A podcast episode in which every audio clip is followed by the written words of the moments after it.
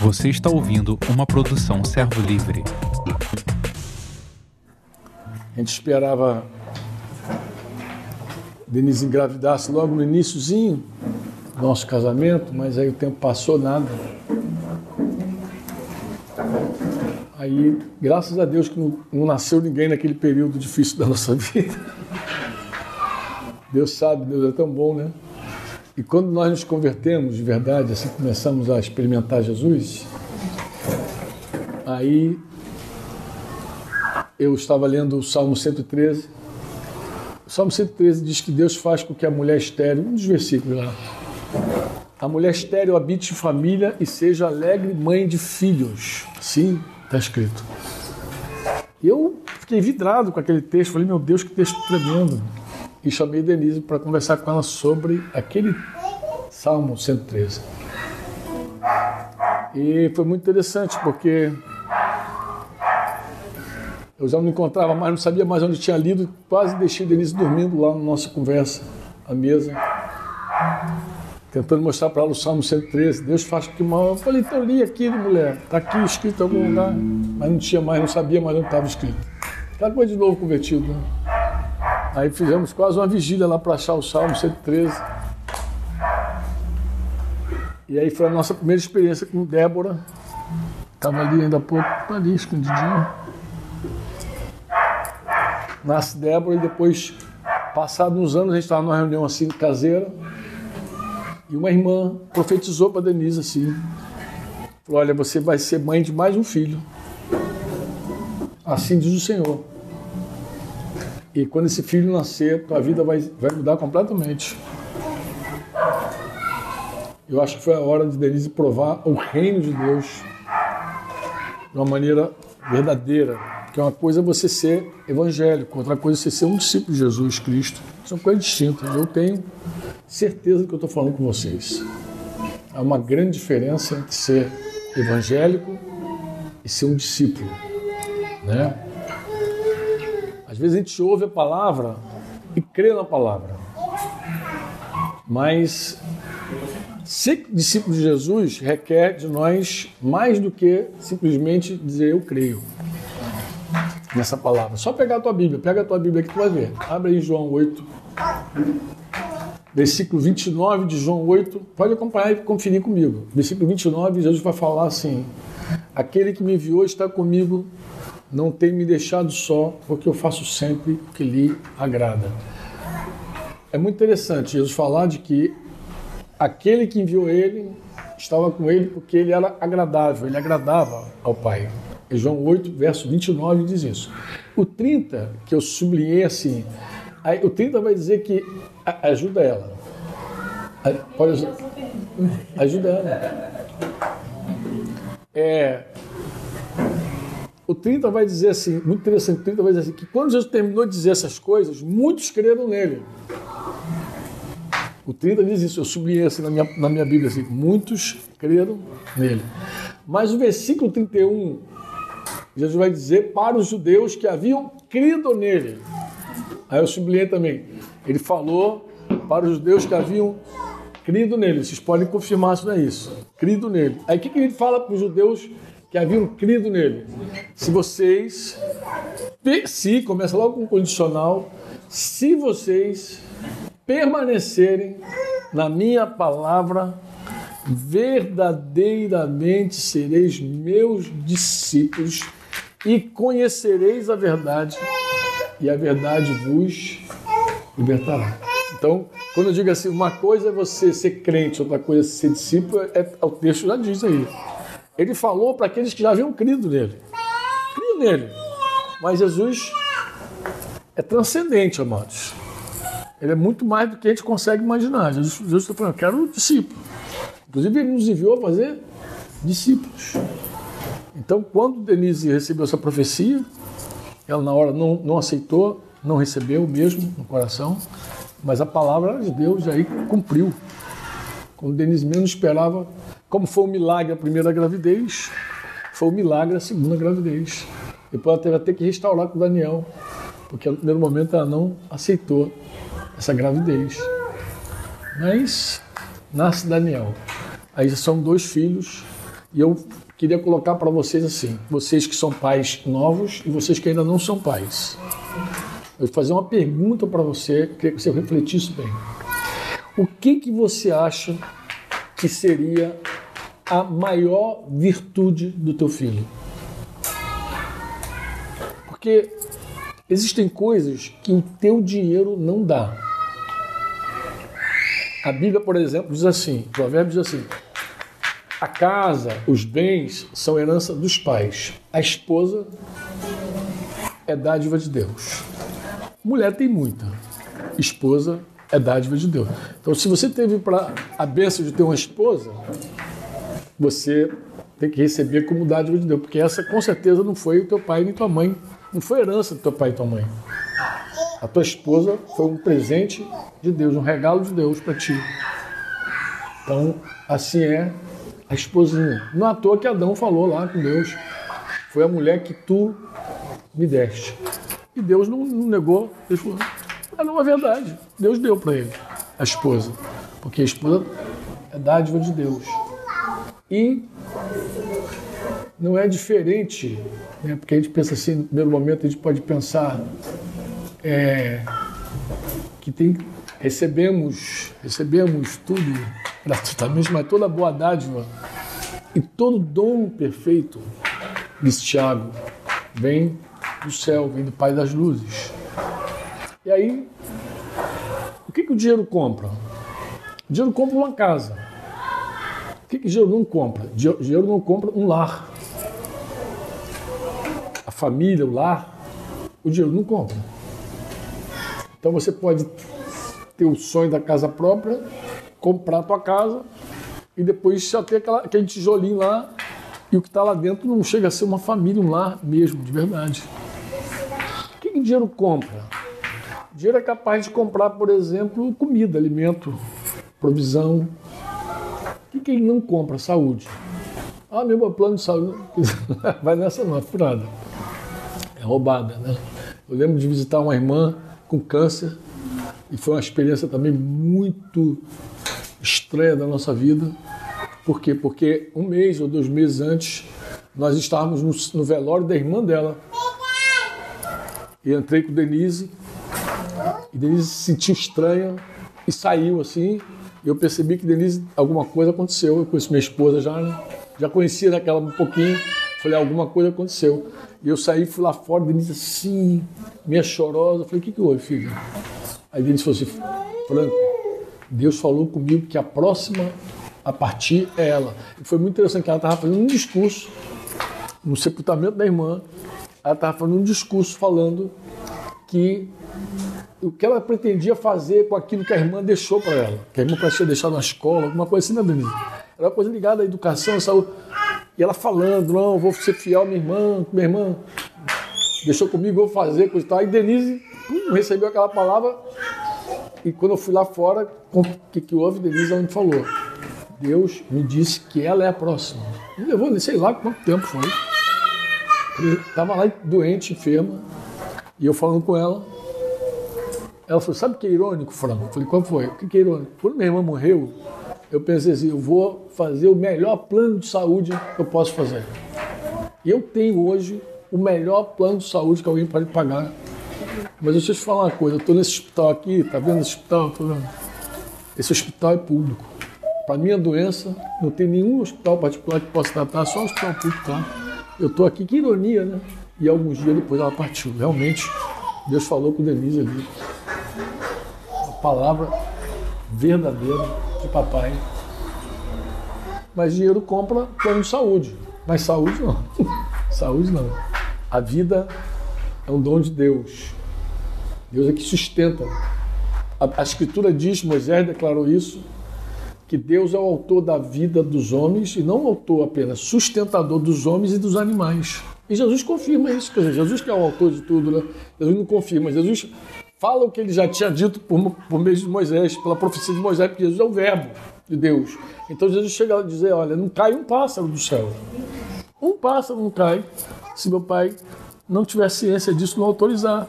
Então, dinheiro é limitado. Dinheiro compra uma cama bonita, de marfim, como diz antigo, uma cama. Né? Gente que sonha com cama, colchão da NASA. Eu lembro que tinha, lá nos Estados Unidos tinha irmão vendendo colchão da NASA.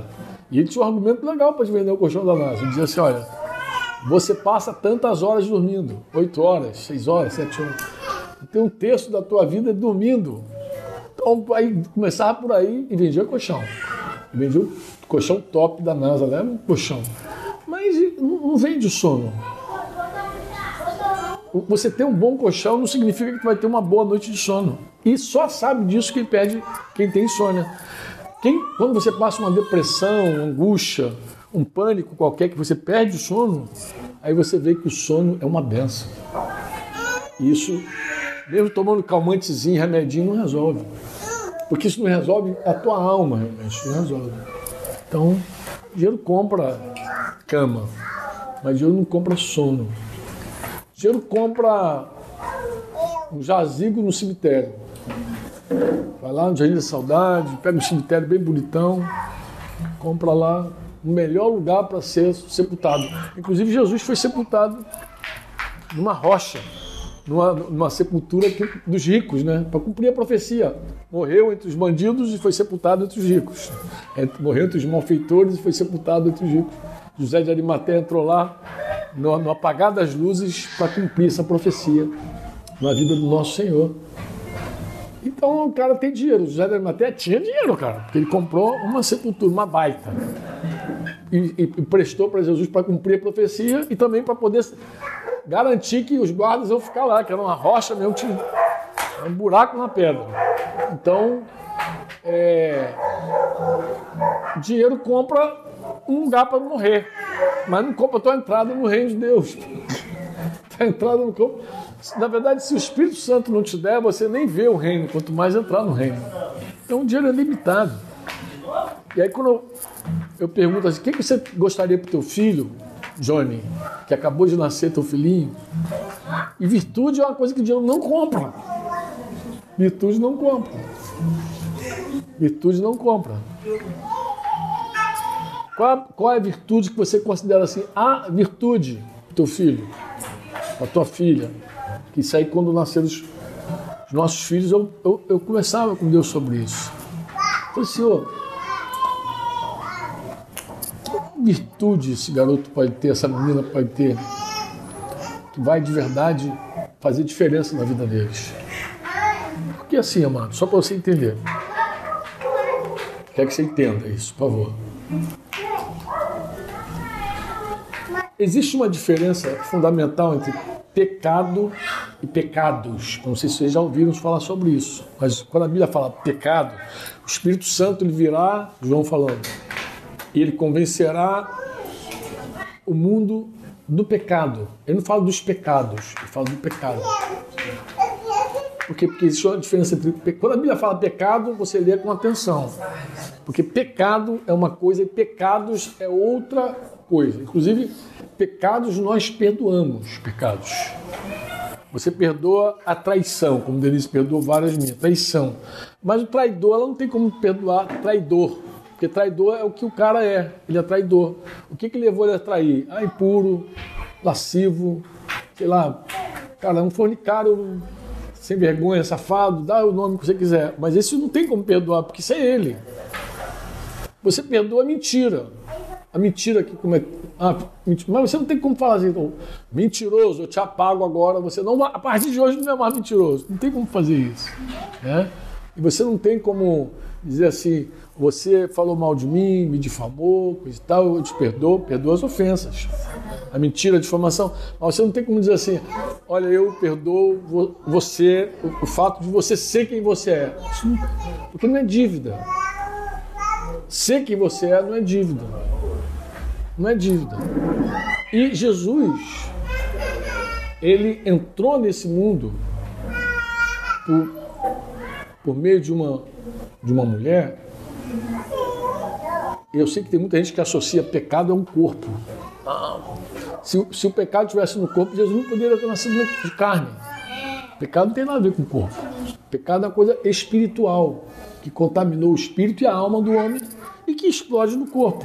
Quase pneumo. Pecado é uma coisa pneumopsicossomático. Nasce no espírito, vai para a alma e explode no corpo. Porque é assim, se você é preguiçoso, o teu corpo sofre.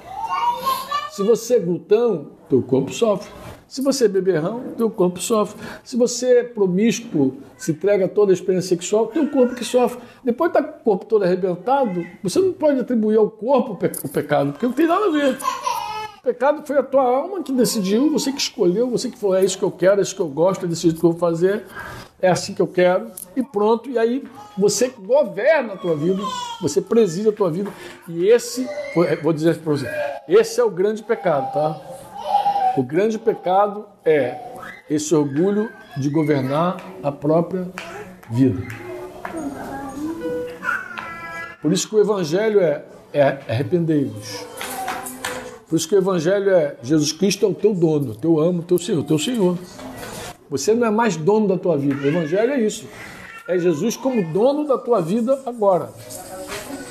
Isso, para você receber isso, Aí eu quero falar da virtude agora. Que eu pedi muitas vezes, peço ainda, meus filhos, peço para a igreja, mas peço para os filhos, né? Os pastores. Eu peço a virtude que eu considero a virtude, John, a maior de todas, que permite você receber, inclusive, o trato que vai mudar você. Não vai lidar simplesmente com teus atos pecaminosos. Porque Deus não tem problema de perdoar pecado. O sangue de Jesus nos purificou, diz que perdoa e purifica. E tem mais, Jesus perdoa os pecados que você ainda vai cometer. Não sei se você já leu sobre isso. Quando fala de perdão de pecado, não fala só dos passados, nem fala de hoje, fala dos futuros também. Mas, mas Deus nunca teve problema com isso. Deus perdoou lá na lei um cara chamado Davi. Quando o próprio Davi julgou a causa e sentenciou e disse: tem que morrer. Aí o profeta disse: És tu esse homem. Ah, mas fica tranquilo, você não vai morrer, Deus te perdoou. Deus perdoou o teu pecado. Mas presta atenção: Deus perdoou o pecado de Davi, mas Deus trabalhou em Davi para mudar aquele homem. Deu para entender ou não? O machado, quando Jesus chegou, João Batista precedendo ele, falou: O machado está posto na raiz da árvore. Porque você não mata uma mangueira tirando as mangas. Você não mata uma jaqueira tirando as jacas. Você só vai matar aquela árvore se você matar na raiz. E é isso que Jesus trouxe para nós. Jesus não trouxe só a possibilidade do perdão dos pecados, mas Jesus trouxe a possibilidade de mudar a natureza do pecado. Então, ele não tem grandes problemas com os teus pecados, porque ele vai perdoar, já perdoou. Você pediu perdão, já perdoou, tá lindo, maravilhoso. Só que ele vai trabalhar, vai fazer com que tudo coopere para o teu bem, para que você seja transformado conforme a imagem de Jesus. Ele vai querer transformar o teu caráter. Isso acontece por meio da cruz que você toma para seguir Jesus, do senhori quando você recebe. Mas para você receber cruz, senhori, você precisa de uma virtude, que eu acredito que é a virtude. É o que eu desejo para meu filho que está fazendo aniversário hoje. Desejo para minha, desejei há muito tempo já desejava isso. Quando nasceu desejei isso, que é a virtude que eu considero a mãe de todas as virtudes. Qual é, Franco? Humildade. A Bíblia diz que a soberba precede a ruína. Deixa eu explicar a você por que a soberba precede a ruína. Porque a soberba é a raiz de todo mal que pode existir. O de Satanás, pensa, no, pensa em Lúcifer. Pensa nele, Lúcifer, um querubim ungido da guarda de Deus. Esse querubim, ele diz quando você lê a história desse querubim, diz que ele era uma criatura lindíssima e quando ele foi criado, os instrumentos musicais foram criados junto com ele. Então a música nasceu com, com Lúcifer. De música ele entende, o cara entende música. Diz que ele era lindo, formoso, e ele era, de uma certa forma, assim, um ícone de perfeição, diz a Bíblia. Até que foi achado nele um orgulho, uma soberba. Ele nem quis ser mais do que Deus, porque ele sabia que isso era impossível. Ele só desejou ser como Deus é. Antes dele ser tudo que a gente fala que ele é hoje, coisa ruim, capiroto, vamos falando sério, assassino, mentiroso, ladrão, pai da mentira, que mentiroso, ele é o pai da mentira. Antes dele ser tudo essa coisa ruim, ele só foi soberbo, mais nada. A única coisa que entrou nele foi soberbo, orgulho. Foi eu me basto. Eu sou suficiente, só isso que entrou nele. E acabou. E quando a gente olha para Jesus, a gente vê Jesus dizendo que ele é manso e humilde de coração. Manso é aquela pessoa que você pode guiar para qualquer lugar. Manso é guiável. Não sei se tem essa palavra, se é uma neologia minha aqui, mas manso você guia. Se você não pode pegar alguém pela mão e levar para onde você quer, ela não é mansa. Se ela tem vontade, tem escolha, ela não é mansa. É por isso que muita gente se atropela lá com a jumenta lá do Nordeste. Que vê aquelas jumentinhas quietinhas, né? Acha que é um animal manso. Vê aquele cavalo dando coisa para tudo que é lado. Acho que o animal é selvagem, aquele é rebelde, mas a mula é mansa. Até levar um coice de, de jumento, de mula. Aí tu descobre que ela não é nada mansa e que ela empaca. E quando ela empaca, meu irmão, empacou. Mansidão é, é ser levado, é ser guiado. E Jesus ele é manso e humilde de coração. Ele é. Ele é humilde de coração. Ele é. Ele sendo Deus, ele se esvaziou. Se esvaziar, não é brincadeira. E se humilhou. A gente trata assim, a gente conversava isso ontem. Você trata com esse rapaz aí que está aí do teu lado, Lucas. Se sujeita teu pai, meu pai. Né? Se um discipulador sentar do lado de um, de um discípulo para mostrar para ele os erros do pai dele, isso não ajuda o discípulo. Porque a carne já vê erro em autoridade. Você não, você não forma esse discípulo à imagem de Jesus, tu forma a tua imagem. Porque o, o que vai fazer bem para você é se submeter ao teu pai, mesmo que seja um crápula. Você só não se submeta ao teu pai se teu pai mandar você matar, roubar. Aí você não precisa submeter, porque ele aí vai começar a ferir a autoridade divina. Mas o que ele falar no mais, se submete porque isso faz bem para você. A submissão é o exercício da humildade. Por que é difícil a mulher submeter o marido? Ela tem que ser humilde, pô. Ela tem que ser humilde. Ainda mais que ela começa a conviver com o cara, ela começa a conhecer o cara, começa a conhecer, conhecer, conhecer. E quanto mais você conhece, mais difícil é de se meter, pô. Porque você conhece ele, já sabe os defeitos dele, as manhas, eh, sabe tudo. Aí como é que tu vai submeter essa pessoa? Dificílimo. Tem que ser humilde. Tem que descer. A humildade, irmãos, é que traz a graça de Deus é que traz a exaltação de Deus. 1 Coríntios, 1 Pedro 5 lá. Eu digo assim, o homem que não quer ser exaltado por Deus, ele não se humilha. Porque a condição para ser exaltado por Deus é se humilhar. 1 Pedro 5, humilhai-vos, portanto, debaixo da poderosa mão de Deus, para que Deus no tempo oportuno vos exalte. Então, a humildade traz graça e exaltação. A humildade traz revelação. Como é que eu sei disso? Está escrito. A Bíblia diz: Deus oculta as coisas aos sábios entendidos, revela os pequeninos. Se Daniel chegar a ver alguma coisa pelo Espírito Santo, eu vou dizer, ele está com o coraçãozinho pequeno. Se começar a ficar cego, eu digo que ele vai fazer, ele vai ser o guia cego de vocês. E o guia cego de vocês vai levar vocês para onde? O que um guia cego faz, Plano? Como é que tu vai confiar num guia cego? Jesus falou para aqueles fariseus que eles eram guias cegos. Cara, quando eu penso nisso, um guia cego, eu penso, meu Deus, que desgraça um guia cego. Alguém que não sabe para onde está indo, querendo levar outras pessoas. Desculpa, irmãos, eu falar isso, não vou falar. Às vezes eu ouço alguns pastores, meu coração aperta. Eu percebo que eles não sabem para onde estão indo. Eles não estão vendo nada e uma multidão, às vezes, às vezes multidão, às vezes multidão, não tão multidão, às vezes algumas pessoas sendo guiadas por aquele homem. Eu fico pensando, meu Deus, para onde vai? Não sabe. Mas por que Franco não sabe? Porque ele está certo.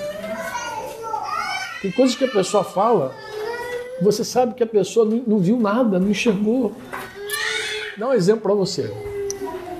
Estava conversando com um pastor essa semana, queridaço, um filho.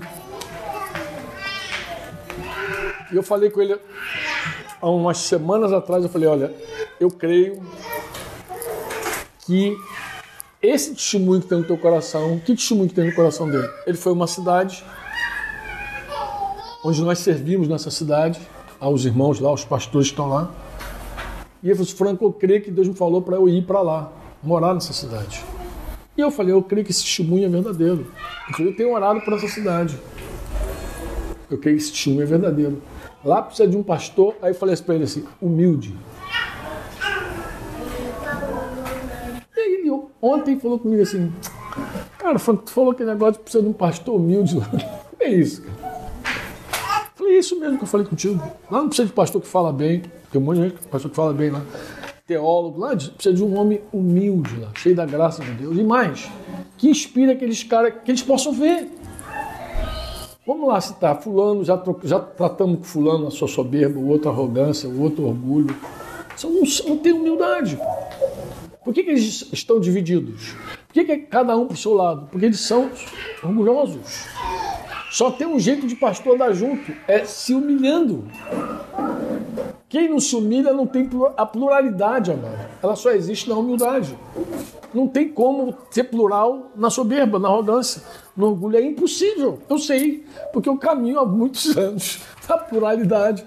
Denise é testemunha quantas vezes eu cheguei em casa chorando, querendo ir embora.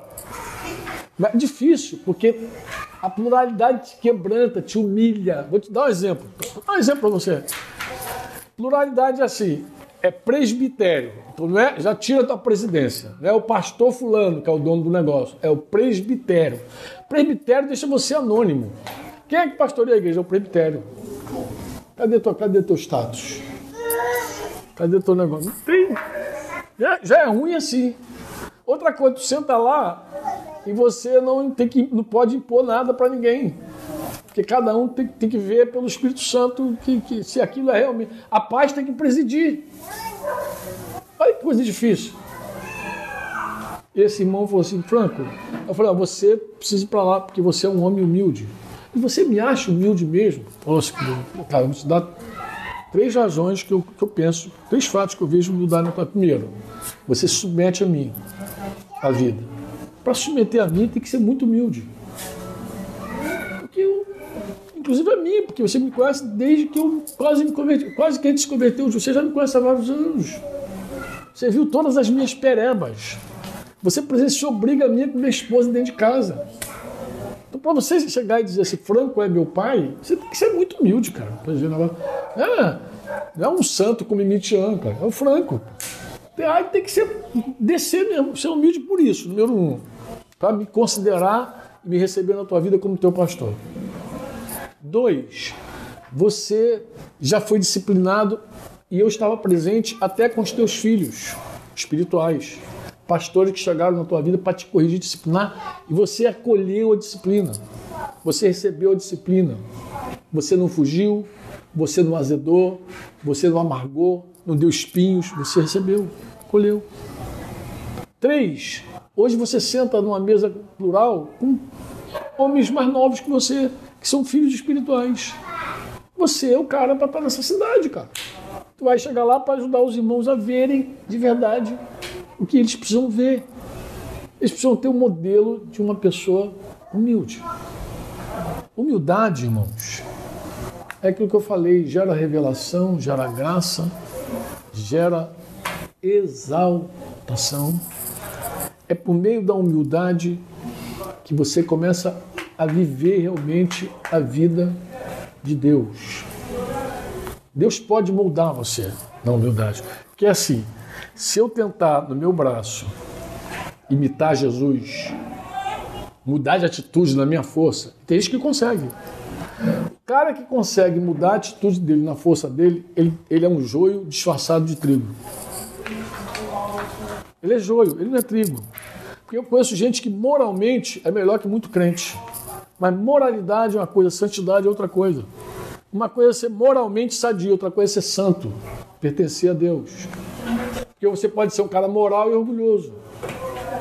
Mas santidade não combina com orgulho, nunca vai combinar. Santidade só combina com humildade. Recomendo até um livro para vocês, do Andrew, não sei se a pronúncia é Murray, Murray, Murray, Murray, Murray, Andrew, é, o nome dele é Andrew Murray. Esse, a pronúncia acertei aí? Diz assim: o título do livro é Humildade, a beleza da santidade. Porque humildade não combina nunca com orgulho. E você pode ter um cara moral orgulhoso. Cara padrãozinho, paga as contas dele certinho. Tem gente que é tão certinho que quando você diz assim, pô, fulano só falta se converter.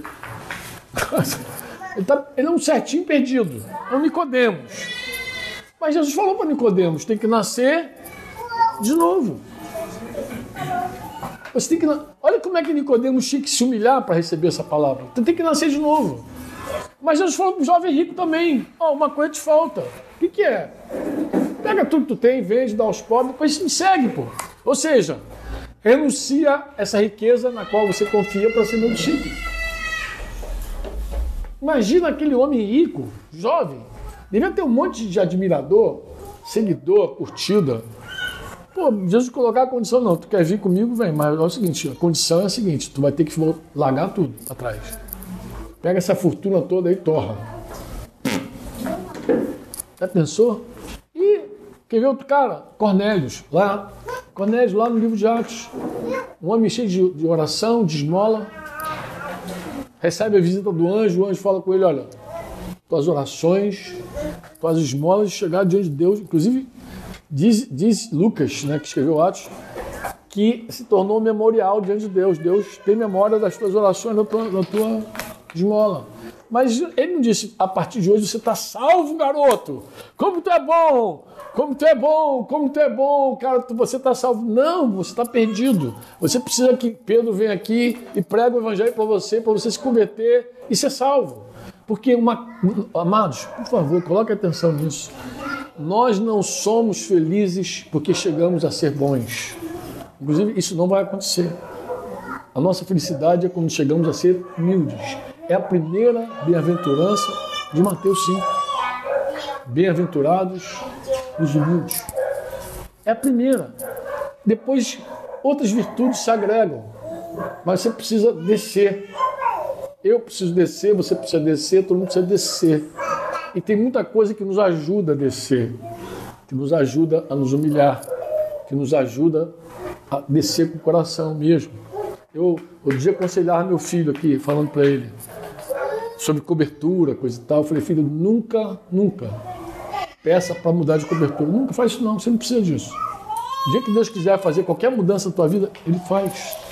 Ele resolve isso na tua vida. Por quê? Porque você é um líder, você já, já, já serve outras pessoas. Você não é uma pessoa sozinha. A, a tua mudança impacta na vida de outras pessoas. Pô. Você, é você é um cara que já tem responsabilidade. Honra esse irmão que está aí contigo, Rafael Maron, honra esse irmão e pronto. E se um dia o presbitério quiser mudar, que o presbitério mude. Que seja alguém que diga, vai para cá, vai para cá, vai para lá. Você fica aí e acabou. Você não perde nada com isso. Na verdade, em se humilhar, ninguém perde absolutamente nada. Sabe o que é nada? Nada. Olhei para você e me lembrei lá da, da esposa de um homem mau, que não é teu caso não, tá, mas eu lembrei. Tem nada a ver. Mas eu estava falando assim, de se humilhar porque vocês devem lembrar da história de. É Nabal aquela criatura, né? Lembra do Nabal? Qual era o significado desse nome mesmo? Tem um significado, um nome estranho o nome dele. Não me lembro agora. Mas é Noemi, o nome dela é. é como é que é? Abigail, né? Abigail. Acho que significa semeador de contendas. Acho que é isso mesmo, semeador de contendas. Nabal. Esse Al aí já é de Baal, já viu? Nabal. É alguma coisa ligada com o inferno. O cara era ruim mesmo. Esse camarada, por exemplo, era mal. A Bíblia diz que ele era perverso. A esposa viu Davi furioso querendo matá-lo. Era a chance dela ficar livre dele. Era a chance, mas ela não fez. Ela se humilhou, guardou a vida de Davi que ia pecar, porque pela primeira vez Davi ia matar alguém por causa dele, depois matou por causa dele lá adiante, Urias. Mas ali ele ia matar por causa dele. Sempre as guerras de Davi eram do Senhor, eram as guerras do Senhor. Mas naquele momento ele estava furioso com o cara, ia ser algo pessoal. Não ia ser um soldado a serviço. Ele ia ser um cara agindo de forma pessoal. E aí ele quis matar essa coisa ruim, Nabal, e a mulher guardou ele, guardou o marido também, mas logo depois o cara morreu. Na sequência, Deus tirou a vida dele e ela se tornou esposa de Davi. Interessante isso, né? Se tornou esposa de Davi. Deus guardou aquela mulher. Que humildade, você nunca perde. Então a virtude é essa. O que eu sempre desejei para meus filhos é isso, humildade. Inclusive toda a correção que a gente dava neles, desde criancinha a gente corrigia, não é corrigir porque que poder tem a vara no corpo? Nenhum. Quando a gente corrige uma criança, quando a gente diz não para a criança, na verdade o que a gente quer é tocar o ego da criança. O que faz bem, toda correção é para a alma. Por isso que tem uma hora que vara não cabe mais, não cabe mais nada, porque é para criança. Tem uma hora que você pode quebrar a vontade da criança. Tem uma hora que você pode cooperar e dizer, cara, você não é o centro aqui desse troço. Porque as crianças todas querem ser o centro. Só pegar as gêmeas aí que tu vai ver. Todas as crianças acham que o mundo gira em torno delas. Elas acham, elas já nascem orgulhosas. É a natureza dâmica dela, coitadinha. Já nasce com essa coisa. Então, nosso trabalho como pai e mãe é um trabalho. É ajudar a dizer: existe não, existe sim, existe espera. O trabalho do pai é dizer: você não é o centro. Se teu filho cresce quebrantado e humilde, ele vai ser amigo de Deus. Deus vai dar graça a ele. Se ele cresce orgulhoso, soberbo, ele vai ter um inimigo. O pior inimigo que ele pode ter, Deus. Deus resiste aos soberbos. Pessoal, tu criar uma pessoa que vai ser resistida por Deus a vida inteira. Eu lembro da história de um filho que estava no corredor da morte nos Estados Unidos, uma história antiga. Mas essa história me marcou. E aí, qual é o teu último desejo? Tá, pai, queria conversar com a mãe dele, parece. Aí. E a mãe dele foi lá e ele se aproximou para dar um beijo, em vez de beijar, deu uma mordida, acho que arrancou, fez igual bom. Aquele Mike Tyson fez lá com, com Big Field lá, com Holyfield. Big Field é Campo Grande. Holyfield. Arrancou a orelha da mãe, com a dentada. Aí foi notícia de jornal, coisa e tal, pá, aquela confusão todinha. Qual é a, a, a conclusão do cara?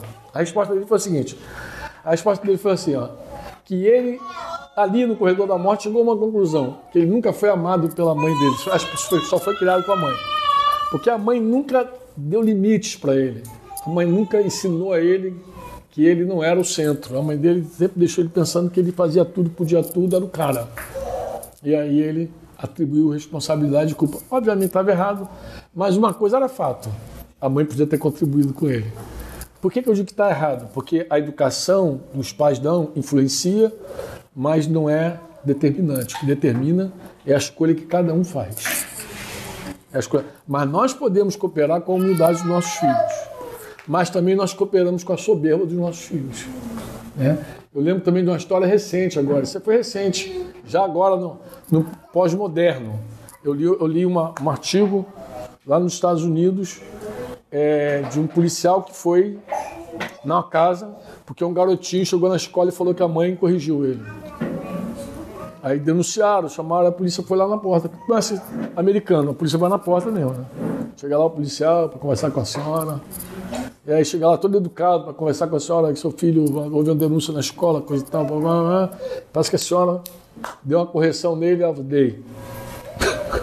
Aí a senhora, a senhora sabe que isso não pode. Ah, eu dei para você não dar. Porque se eu não uso a minha vara, você usa esse cacetete depois nele. Então, para você não usar essa borracha nele, eu dei minha correção nele. Isso foi registrado. Não sei como, como foi o final dessa história, mas eu sei que a mulher foi clara.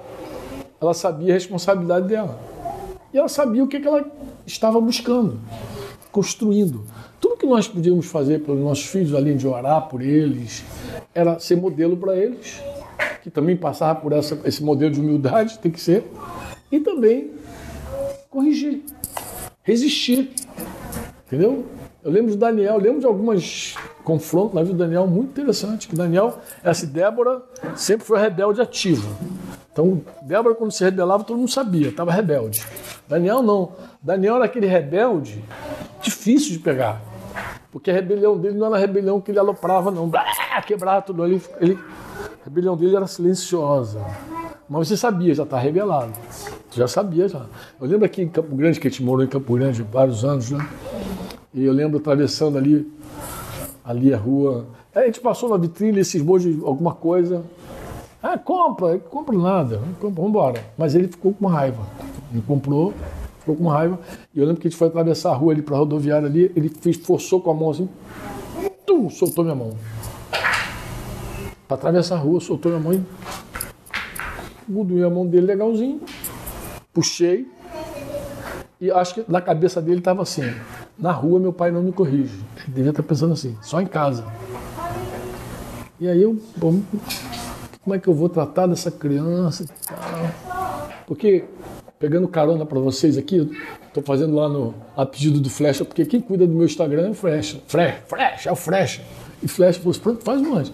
Lembra os, os ensinos antigos que você dava lá sobre criação de filhos? Eu, eu pensei, fazer um ensino de, em vídeo que ele pediu. E a gente sempre tinha aqueles ensinos dos cinco, né? Cinco nunca. Para criança era cinco nunca. Quem era nunca? Cinco nunca. Nunca irado. Porque tem pai que nunca corrige, mas quando se ira, corrige. Isso não produz nada. A ira do homem não produz a justiça de Deus. A ira machuca. Machuca, não tem ira. Não tem ira. Nunca irado. Se quando você passa pelo primeiro nunca, você não corre o risco de cometer o segundo nunca. Nunca com a mão. Porque mão não se corrige com mão. Mão é abraçar, mão é, é fazer carícia, mão usa chinelinho, um cintinho, usa da vovó, vovó, aquela técnica da vovó funciona, uma varinha, aquele negócio, mas nunca mão. Nunca sem conversar. Por quê? Porque a criança precisa entender o que, que houve. Se ela não entende, não é tempo ainda de correção. Se ela entende, se ela já sabe o que é sim, não, ela está muito espertinha, já é tempo de corrigir.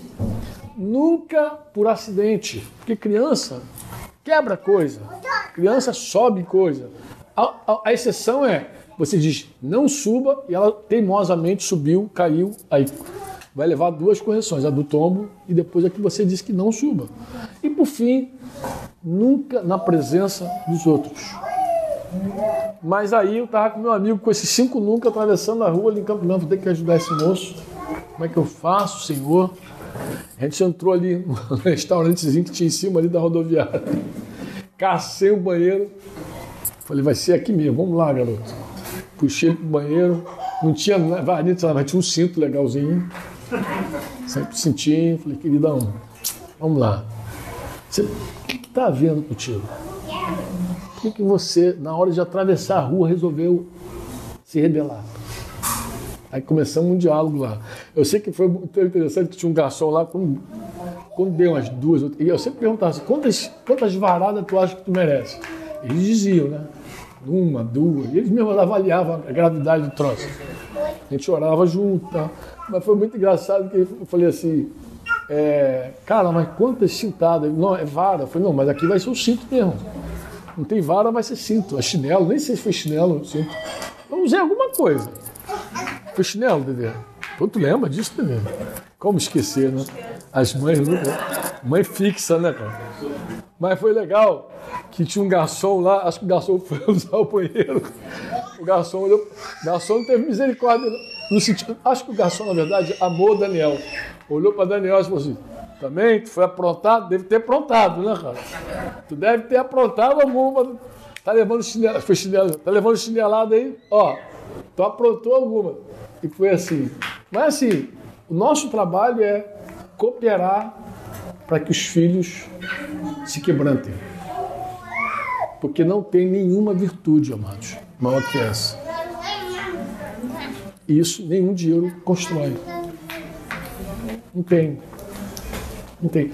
Então, se alguém perguntasse, o que você deseja para os 31 anos do teu filho? O que eu desejava quando ele nasceu.